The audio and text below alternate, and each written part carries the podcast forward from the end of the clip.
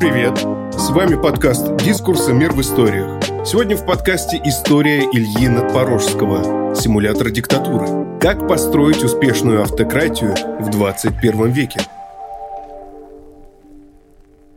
Почему одни авторитарные режимы держатся считанные месяцы, а другие выживают десятилетиями? Зачем тираны проводят выборы, создают парламенты и партии? Как деспотии используют интернет в своих целях? В симуляторе диктатуры политолог Илья Надпорожский увлекательно рассказывает о стратегиях удержания власти и предлагает каждому поставить себя на место тирана. Подробный гид объясняет, за счет чего сегодня сохраняются автократии, что входит в меню манипуляций и пакет бонусов для авторитарных правителей, из-за чего элитам выгодно давать населению социальные гарантии вроде бесплатной медицины, бензина, электричества, откуда исходят наибольшие угрозы тиранам и как эффективнее всего справляться с оппозицией и недовольными гражданами. Услышав словосочетание «авторитарный режим», многие до сих пор представляют себе деспотичного адмирал-генерала Аладдина в исполнении Саши Барон Коэна. Шестисерийный фильм от Netflix «How to Become a Tyrant» почему-то названный документальным, советует вожделеющим тиранического правления сокрушить противников, править с помощью террора, манипулировать информацией и создать новую структуру общества. Возможно, такие советы действительно помогли достигнуть власти Адольфу Гитлеру или Саддаму Хусейну, но современным автократам они могут разве что навредить. На самом деле, порой гораздо более выгодным оказывается не подавление потенциальных оппонентов, а их включение в органы власти. Не опора на репрессивный аппарат, а удовлетворение базовых потребностей населения. Автократии 21 века сложнее, интереснее и утонченнее. Нельзя сказать, что современная политическая наука игнорирует репрессивные аппараты авторитарных режимов или работу пропагандистских машин. Это все еще крайне важные для анализа темы, но сам исследовательский фокус сместился на исследование более сложных правил игры в несвободных странах. Еще социолог и политолог Самуэль Хантингтон в своей работе «Политический порядок в меняющихся сообществах», впервые изданной в конце 60-х годов, отмечал, что особенности и потенциал развития страны зависят не от того, является ли она формально демократической или авторитарной, а от того, каким именно образом власть управляет обществом. И хотя Хантингтона интересовало преимущественно влияние функционирования институтов, например, партий и политических лидеров на модернизацию, он внес важнейший вклад в переход от огульного рассмотрения автократий по методу одной гребенки к более подробному анализу организации политической сферы в несвободных сообществах. И действительно, со временем исследователи выяснили, что если поместить авторитарный режим под микроскоп, там можно обнаружить не только полицейскую дубинку и газету «Правда», но также сложные системы патрон-клиентских отношений, институты представительства и участия, изучение устоявшихся правил игры, которые позволяют отдельным автократиям сохранить устойчивость на протяжении десятилетий, одна из важнейших задач современной политологии. Макиавелли писал «Государь» как наглядное пособие по захвату и удержанию власти даже вопреки нормам классической морали. К счастью, современная академическая политология политология далека от таких задач. Однако, разбирая стратегии поведения автократов, политолог неминуемо задается вопросом о том, какие из них наиболее эффективны для выживаемости режима. Этот текст – попытка кратко изложить хотя бы малую часть того, что политическая наука знает о способах достижения автократиями устойчивости. Мы поговорим о том, зачем современные диктаторы проводят выборы, почему созывают парламенты, какую роль в их судьбе играет международное окружение, экономическая конъюнктура и многие другие факторы. При этом, в отличие от Netflix, мы будем опираться не на сомнительные факты из биографии Ким Ир Сена, а самые цитируемые исследования современных политологов. Давайте представим, что завтра утром вы просыпаетесь не в своей квартире, а в роскошной и наверняка безвкусно обставленной спальне авторитарного лидера страны Н. На завтрак уже съедено несколько младенцев, теперь пора задуматься и о делах державных. С чего надо начать? Погоны, партийные билеты или персоналистская власть? В первую очередь советую вам осмотреться по сторонам. Если на вешалке возле постели висит мундир со звездами на погонах, то у меня для вас плохие новости. Военные режимы, то есть те, в которых группа офицеров определяет, кто будет руководить страной, одна из наименее надежных форм автократий. С точки зрения политолога Барбары Гедес, Профессиональные офицеры придают самое большое значение выживанию и эффективности самих вооруженных сил. Это может быть обусловлено как представлением о том, что миссия по защите нации осуществима только при условии существования хорошо оснащенной и независимой армии, так и тем, что сильный институт вооруженных сил может стать хорошей основой для личного обогащения. Так вышло, что политики любят власть и стремятся ее максимизировать. Поэтому в любом режиме рано или поздно возникает внутриэлитный раскол. Военные режимы – не исключение. Отличие от других типов автократий заключается в том, что офицеры не готовы допускать ситуацию, при которой одна армейская группировка будет открыто противостоять другой. Барбара Гедес утверждает, что если обстановка становится критичной, военные предпочитают не вступать в политическую борьбу, а вернуться в казармы и отказаться от публичной власти. Более того, как правило, все кроме высших должностных лиц режима, могут вернуться к обычной воинской службе без ущерба для карьеры. А новое правительство еще и наверняка увеличит финансирование армии, опасаясь новых политических интервенций. Впрочем, будем честны, у вас совсем немного шансов оказаться в военной автократии. Они были достаточно распространены во второй половине 20 века, особенно в Латинской Америке. Однако теперь практически исчезли с политической карты. Самое яркое исключение – режим в Мьянме, где генералы отстранили от власти Нобелевскую лауреатку Аун Сан Суджи в 2021 году. Если же вы обнаружили в своей визитнице карточку с красивой должностью в духе генеральный секретарь партии свободы, процветания, единства, благополучия и так далее, то вам повезло гораздо больше. Однопартийные режимы почти что рай для диктатора. Здесь важно сделать ремарку. Они часто оказываются схожими с режимами доминирующей партии. В отдельных случаях в стране действительно запрещена деятельность других партийных организаций. Например, в Советском Союзе существование даже номинальных альтернатив КПСС было немыслимым. Вместе с этим есть примеры политических систем, в которых одна и та же партия из раза в раз манипулирует выборами, ограничивает возможность своих оппонентов и добивается контроля над правительством и парламентом.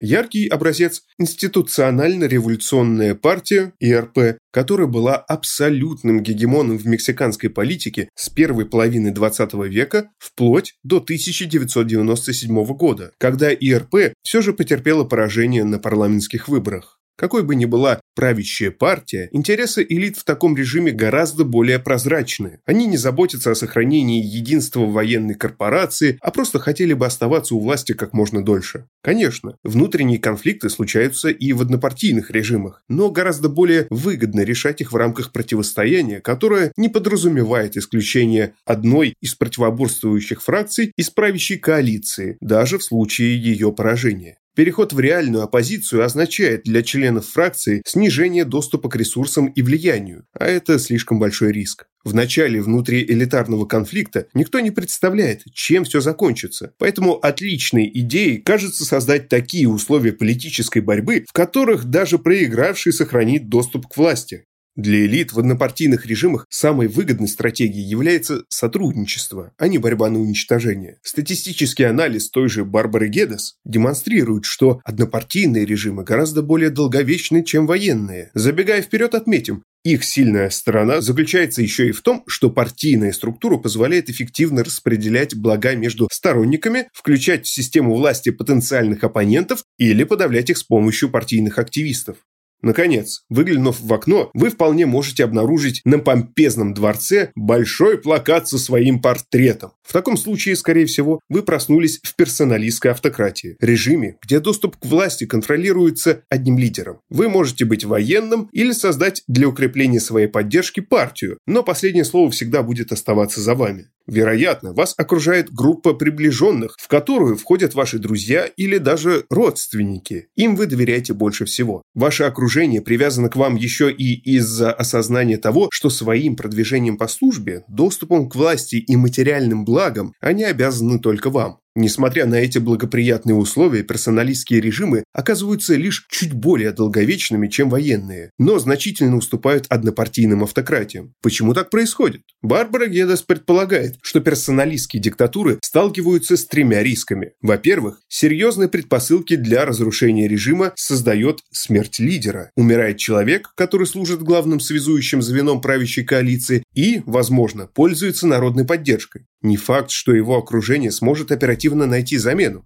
Во-вторых, часто персоналистские режимы опираются на достаточно узкие слои населения. Массовая партия универсальна. Она готова предоставить крупицу доступа к власти и ресурсам всем лояльным гражданам, тогда как лидеры-персоналисты склонны делать бенефициарами ограниченную этническую, территориальную или клановую группу. У других групп постоянно возникает соблазн начать борьбу за эти эксклюзивные блага. Наконец, персоналистские режимы особенно уязвимы к экономическим потрясениям, которые не позволяют им продолжать содержать силовой аппарат и чиновников. Отдельно стоит сказать и несколько слов об авторитарных монархиях, которые хотя и могут быть схожи с персоналистскими режимами с точки зрения концентрации власти в одних руках, но принципиально отличаются тем, что монарх получает власть по наследству. Сразу несколько авторитетных исследователей фиксируют особенную устойчивость авторитарных монархий даже в сравнении с однопартийными режимами. Например, во время арабской весны ближневосточные монархии почти повсеместно сохранили контроль над властью. Причина кроется в том, что большая часть современных монархий богата природными ресурсами. Обильная нефтяная или газовая рента позволяет Кувейту или ОАЭ обменивать материальные блага на лояльность населения и содержать эффективный силовой аппарат. Более того, такие страны, как Саудовская Аравия, Катар и Оман, являются стратегическими партнерами США, которые готовы приложить массу усилий для сохранения внутренней стабильности на территории союзников, позволяющих размещать военные базы или влиять на рынок нефти. Одним словом, монархии – ваш лучший шанс удержать власть. Обидно, что построить ее с нуля почти невозможно. Вы могли заметить, что почти во всех рассмотренных ситуациях предполагаемая долговечность режима объясняется за счет возможных стратегий поведения элиты.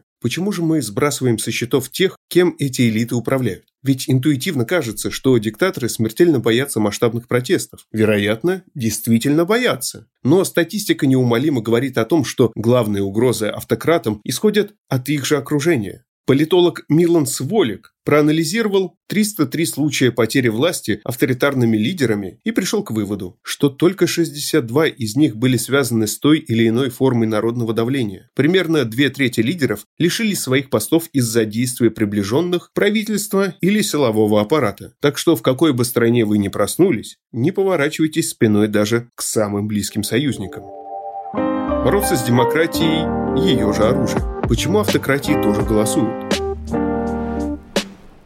Модная обновка современных автократов – выборы. Они могут проводиться почти в любом режиме, будь он персоналистским, партийным или даже монархическим. Недемократические режимы, которые допускают существование номинальных политических альтернатив и возможность выбора между ними, называются электоральными.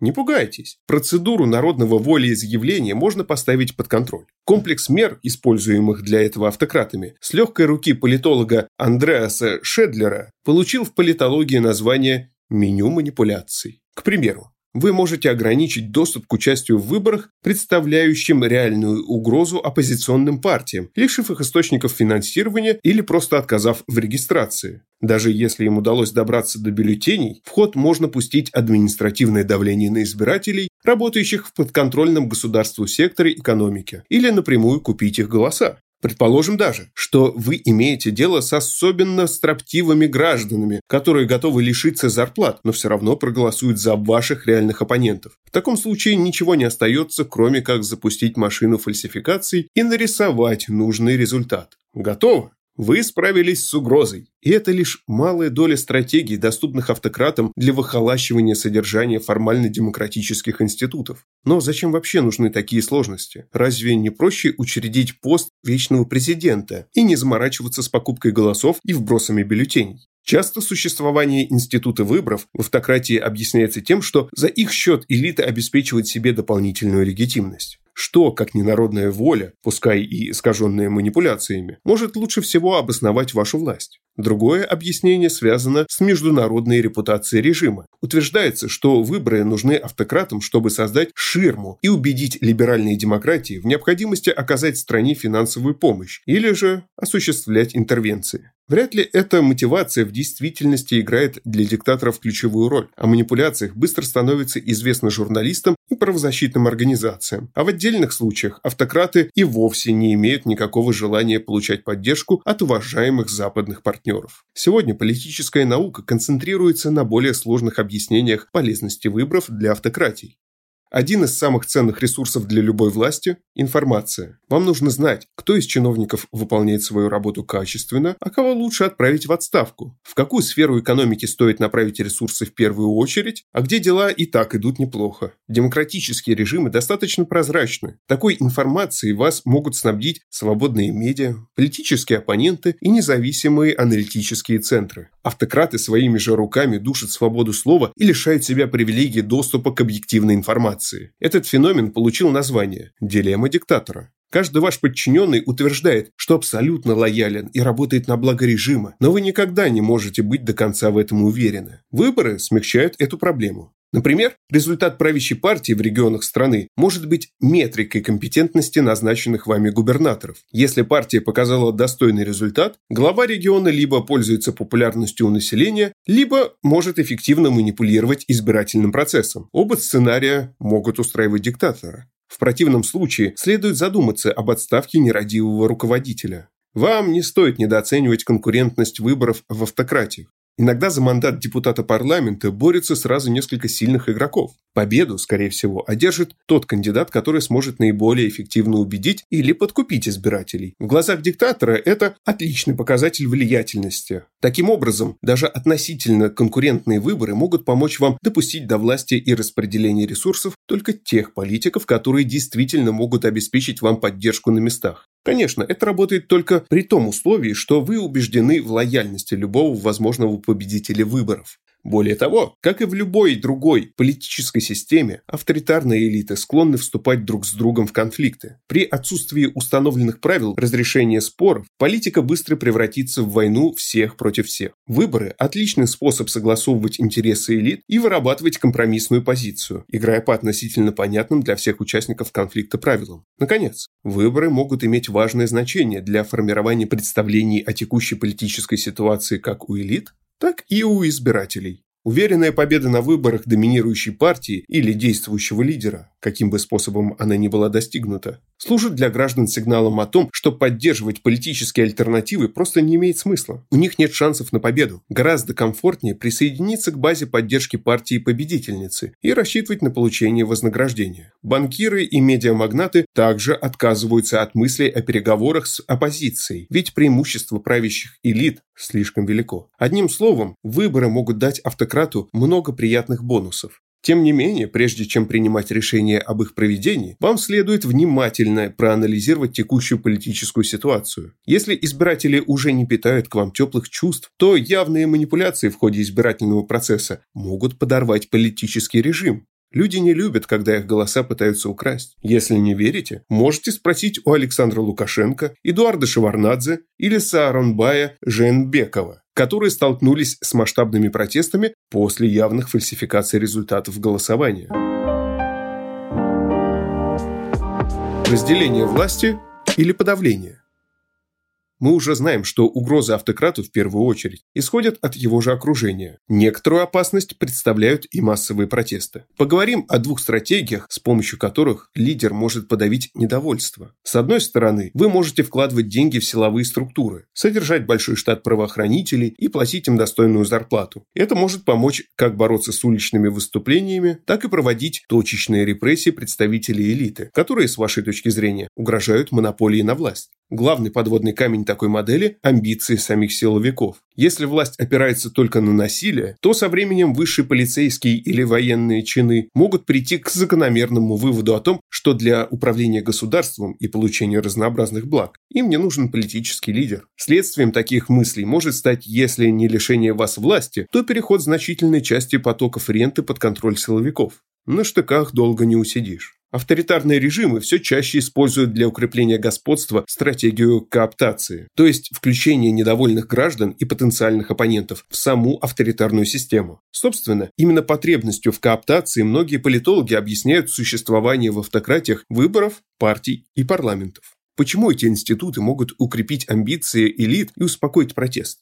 Отвечая на этот вопрос, политологи, отвечая на этот вопрос, политологи Пшеворский и Ганди вводят понятие институциональных окопов. Элиты могут стремиться к власти или обогащению. Следовательно, автократу выгоднее своими руками допустить их в парламент или правительство. В противном случае элиты могут попытаться забрать власть самостоятельно. Это окоп первого уровня. Если же угроза исходит от гражданского общества, то логичный шаг для авторитарного лидера – создать одну или несколько партий, которые могли бы послужить инструментами частичного удовлетворения запросов общества. Например, они могут предоставлять ресурсы тем гражданам, которые будут готовы демонстрировать лояльность а в отдельных случаях напрямую представлять интересы людей и добиваться частичных уступок от власти. Если с помощью таких мер все же не удалось полностью стабилизировать ситуацию, с помощью партийной структуры можно мобилизовать сторонников автократа для противостояния протестующим. Другое полезное свойство парламентов и прочих институтов представительства в автократиях – снижение значимости проблемы информационной неопределенности. Мы уже знаем, что в недемократических режимах существуют сложности с доступом к объективной информации. Это приводит к тому, что лидер никогда не может быть до конца уверен в намерениях элит. Вдруг им придет в голову совершить государственный переворот.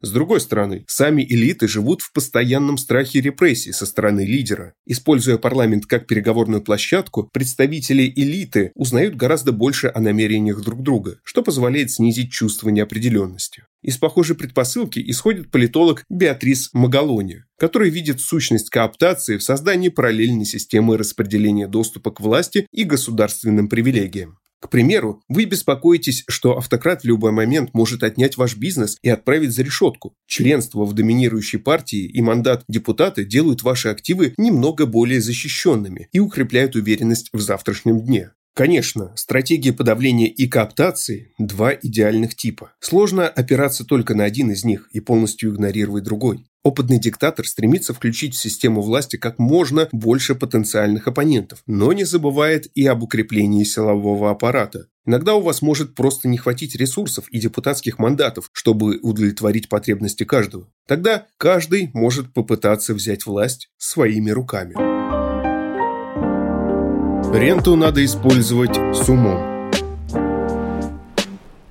Едва ли не самый важный повод для вашего беспокойства – это экономика. Политологам удалось установить четкую положительную связь между демократией и уровнем экономического развития. Интуитивно кажется, что улучшение благосостояния населения и является причиной демократизации. К примеру, рост доходов позволяет удовлетворить первичные потребности и задуматься о постматериальных ценностях. Также повышает уровень образования, что часто подразумевает запрос на либерализацию. Однако политическая наука очень осторожна при рассмотрении этой возможной причинно-следственной связи. Считается, что авторитарные режимы могут разрушаться по самым разным причинам, а существующая связь между экономическим развитием и демократией во многом объясняется тем, что уже установившиеся демократические режимы практически никогда не разрушаются после того, как достигают определенного уровня экономических показателей. Политолог Дэниел Трейсман и вовсе писал о том, что хотя в среднесрочной перспективе 10-20 лет экономическое развитие действительно повышает шансы на демократизацию, в краткосрочной перспективе экономический рост укрепляет выживаемость авторитарного правителя. Другой, ясно установленный факт, заключается в том, что резкие экономические спады приводят к повышению вероятности краха любого вида режима. Таким образом, автократам тоже может быть выгодно поддерживать приемлемые показатели экономического развития.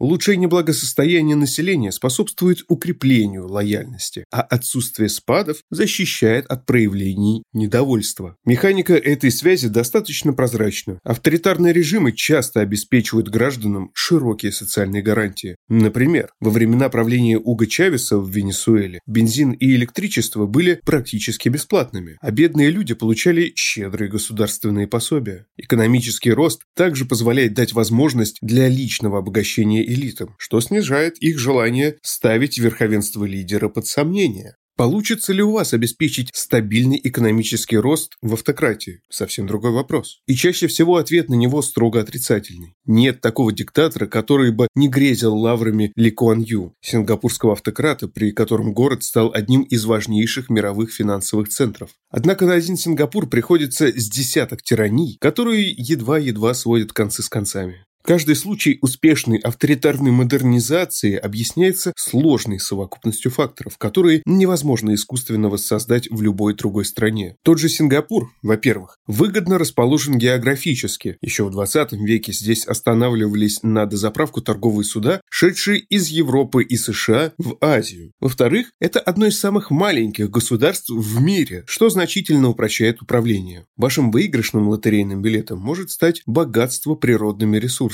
Обильная нефтяная рента дает возможность покупать поддержку населения, предлагать щедрую материальную компенсацию потенциальной оппозиции или содержать мощный силовой аппарат. Помимо этого, у режимов рантье нет постоянной потребности договариваться о выплате налогов с экономическими элитами и населением. Денег и так хватает, даже если ставки налогов для физических лиц и компаний достаточно низкие. Это снижает переговорное плечо гражданского общества, а также сокращает количество потенциально конфликтных ситуаций. У рентоориентированной экономики есть и оборотная сторона. Цены на природные ресурсы часто меняются. Для уже упомянутой Венесуэлы снижение цен на нефть стало причиной масштабного экономического и политического кризиса. В какой-то момент стране не хватало денег для оплаты печати собственной валюты. Поэтому более дальновидные автократы пытаются использовать хотя бы часть ресурсной ренты для заблаговременной диверсификации экономики, то есть расширения спектра наиболее развитых отраслей народного хозяйства. Яркий образец – Саудовская Аравия, где в 2016 году была анонсирована программа Vision 2030, нацеленная в том числе на развитие альтернативной энергетики. В редких случаях, например, Китай, авторитарным режимам удается построить экономическую модель, которая относительно независима от цен на полезные ископаемые. Но, повторимся, это скорее исключение, подтверждающее правило. Экономические перспективы автократа туманны и таят в себе немалые риски.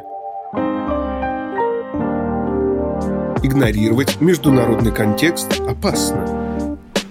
Диктатору не помешают знания в области международных отношений. Более того, позиции страны на международной арене, вероятно, одно из наименее контролируемых вами факторов. Если тип режима, экономика или институты еще могут быть худо-бедно отрегулированы, то вряд ли вам удастся одномоментно разрушить, к примеру, многолетние связи вашей страны с западными либеральными демократиями. В фундаментально важной работе «Соревновательный авторитаризм» Политологи Стивен Левицкий и Лукан Вей утверждают, что устойчивость автократии зависит от трех параметров – связанности со странами Запада, наличия рычагов давления и организационных способностей. Впрочем, последний из них мы уже успели отчасти осветить в предыдущих разделах, поэтому не будем останавливать на нем внимание. Связанность с Западом – это в первую очередь интенсивность торговли, миграционные и туристические потоки, совместное членство, в том числе потенциальное, в международных организациях. Если страна тесно связана с устойчивыми демократиями, то им не составит труда создать условия для либерализации режима. Одними из возможных инструментов могут стать санкции или предложения о выгодном партнерстве при условии соблюдения демократических требований. Левицкие вы считают, что именно по этой причине большая часть восточноевропейских посткоммунистических государств быстро перешла от мягких форм авторитаризма к демократии. Слишком многое в экономике условной Словакии или Румынии Германии было завязано на сотрудничество со странами Западной Европы, а потенциальное членство в ЕС было соблазнительным как для элит, так и для населения. Однако даже если ваша страна тесно связана с демократическим Западом, у вас все еще остаются шансы на устойчивость. Спасением могут стать характеристики страны, которые делают ее неуязвимой к демократизирующему давлению. В их числе доступ к ядерному оружию, наличие сильной самодостаточной экономики или природных ресурсов. С ядерным арсеналом все просто. Вряд ли кто-то осмелится на прямую интервенцию в страну, которая может стереть с лица Земли половину мира. Гораздо интереснее ситуация с природными ресурсами. США и странам ЕС может быть выгодно сотрудничество с рядом ближневосточных автократий. От них зависит мировая конъюнктура цен на нефть и газ, в которых либеральные демократии остро нуждаются. Даже если вам не повезло и страна бедна на ядерные боеголовки и полезные ископаемые, попробуйте найти на глобусе сильный авторитарный режим, который который может обеспечить вам защиту в обмен на сотрудничество. Автократии, покровительствующие другим, более слабым автократиям-сателлитам, получили в политологии название «черные рыцари». Наиболее близкий и понятный всем нам пример – это, пожалуй, Беларусь. Режим, который сохраняется во многом благодаря тесным связям с Россией. Кроме того, помимо глобуса в вашем кабинете, надо найти место еще для двух предметов – телефонного аппарата и телевизора с доступом к новостным каналам. Телефон понадобится для регулярных разговоров с коллегами по авторитарному цеху. Можно позвонить и справиться о здоровье, а можно поинтересоваться, почему в его или ее стране последние несколько месяцев не прекращаются протесты. Вы должны постоянно учиться на опыте других автократов. Тем более, это уже давно и успешно делают сами участники уличных демонстраций. В политической науке для описания этого процесса используется понятие «диффузия протеста». Вы могли замечать, что время от времени волна антиправительственных выступлений охватывает целые регионы. Нет сирийской или ливийской весны, есть арабская весна, которая охватила почти весь Ближний Восток в XI-XII годах. Ученые неоднократно отмечали, что протестующие в разных странах, особенно культурно близких, заимствуют друг у друга тактики и даже слоганы протеста. Ровно то же самое происходит и с авторитарными лидерами. Они внимательно присматриваются к негативному опыту других диктаторов и пытаются предотвратить аналогичные события у себя в стране. Запрещают международные НКО, увеличивают финансирование силовых структур или заблаговременно отправляют потенциальных лидеров протеста за решетку. Интернет – инструмент, а не прививка либерализма. Наверняка вы наслышаны о том, что интернет – худший враг диктатуры. Действительно. Глубокое проникновение социальных сетей может, например, способствовать росту протестных настроений. Для оппозиционных движений снижаются затраты на координацию и мобилизацию сторонников. По сети быстро распространяется информация о коррупционных скандалах и полицейском насилии. Помимо того, благодаря интернету, потенциальные протестующие могут видеть, как много людей вышло на улицы. Всегда проще присоединяться к большинству. Однако в политической науке восприятие интернета как априори способствующего демократизации явления сильно устарело. Интернет – это просто инструмент. Он может быть использован для хороших или плохих с точки зрения развития демократии целей. Одна из самых популярных теорий, объясняющих отношения диктаторов с информационными технологиями, была создана экономистом Сергеем Гуриевым и политологом Дэниелом Трейсманом. По мнению исследователей, современные автократы удерживают власть за счет убеждения граждан в своей компетентности. Основные каналы донесения такой информации – откровенно пропагандистские и формально независимые СМИ. Чтобы система работала, режиму нужно подкупить или подвергнуть цензуре информационные элиты, которые пользуются популярностью в медиапространстве. Ранее мы уже говорили о кооптации потенциальных оппонентов в парламенты или правящую партию. Фактически Гуриев и Трейсман пишут об аналогичном процессе в информационном поле. Безусловный лидер мира цифрового авторитаризма – Китай. Местная система контроля над интернетом получила неформальное название – Великий китайский фаервол. Здесь заблокировано большинство западных социальных сетей и медиа, осложнен анонимный доступ в интернет, а за критику правительства в сети могут отправить в тюрьму. За последние несколько лет ситуация только ухудшилась. Данные из соцсетей используются при оценивании благонадежности граждан в рамках системы социального кредита. А притесняемые властями уйгуры, тюркский коренной народ Восточного Туркестана, сталкиваются с тотальной цифровой слежкой. За поддержание лояльности в блогах и на интернет-форумах отвечает гигантская армия оплачиваемых правительством комментаторов. Интересный факт. Предположительно, они не вступают в споры с критиками режима, а просто наводняют комментарии информации, которая отвлекает пользователей от основной темы обсуждения. Китай не только контролирует онлайн-активность своих граждан, но и экспортирует авторитарные технологии за рубеж. В 2018 году здесь проводили семинары для иностранных журналистов, посвященные слежке и цензуре в интернете. Неизвестно, насколько это связано с благотворным воздействием КНР, но цифровой авторитаризм уверенной поступью движется по планете. В 2021 году военная хунта блокировала доступ к интернету в Мьянме. В Уганде правительство наводнило соцсети fake news, а в Беларуси пользователей арестовывали за публикации в сети. Как видите, в распоряжении автократа есть масса инструментов для того, чтобы сделать интернет комфортным для себя пространством. Если вдруг у вас все еще нет понимания подобной стратегии действия, просто звоните Си Цзиньпину, он все расскажет и покажет. Стоит ли игра свеч? Этот текст мог бы быть в разы больше. Свежеиспеченному автократу стоило бы знать, что высокая концентрация населения в городах способствует накоплению напряженности и облегчает протестные коллективные действия, что этнические и религиозные меньшинства, будучи маргинализированными, часто бросают авторитарным режимам вызов, но если вам удастся их кооптировать, станут надежной опорой что повышение уровня образования в некоторых случаях приводит к активному политическому участию и выдвижению демократических требований. Но иногда наиболее образованные слои населения, напротив, уходят во внутреннюю эмиграцию и самоустраняются из политики. Выборы, экономика, международные связи, этническое многообразие и даже урбанизм. Автократ должен контролировать все эти факторы для укрепления режима. Задача не из простых. Особенно если помнить, что многие из описанных выше стратегий могут приводить как к выигрышу, так и к проигрышу авторитарного лидера. Например, проведение выборов позволяет кооптировать элиты, но манипуляции в ходе голосования часто становятся причиной массовых протестов. Автократ живет в постоянном страхе. Приближенные могут воткнуть нож в спину, оппозиция вывести людей на улицы, либеральные демократии наложить санкции. Да, вероятно, ваши дети обзаведутся парой особняков в Лондоне, и даже условный Шурин сможет получить какой-нибудь захудалый самолетик-бомбардьер. Но у вас не будет спокойной старости. Статистически, ваша добровольная отставка имеет высокие шансы завершиться изгнанием, заключением в тюрьму или физическим уничтожением. Если же вместе с вами по каким-то причинам падет и сам авторитарный режим, риски возрастут еще больше. Поэтому если вы неожиданно обнаружили себя в теле диктатора и пока не успели натворить бед, попытайтесь невероятным усилием воли отказаться от абсолютной власти и начать политические реформы. В отличие от вторжения в соседние страны, это отличная историческая миссия, которая надолго сохранит вас в памяти потомков. Диктаторов жалко. Не хочется желать кому-то такой судьбы. Спасибо, что слушаете нас.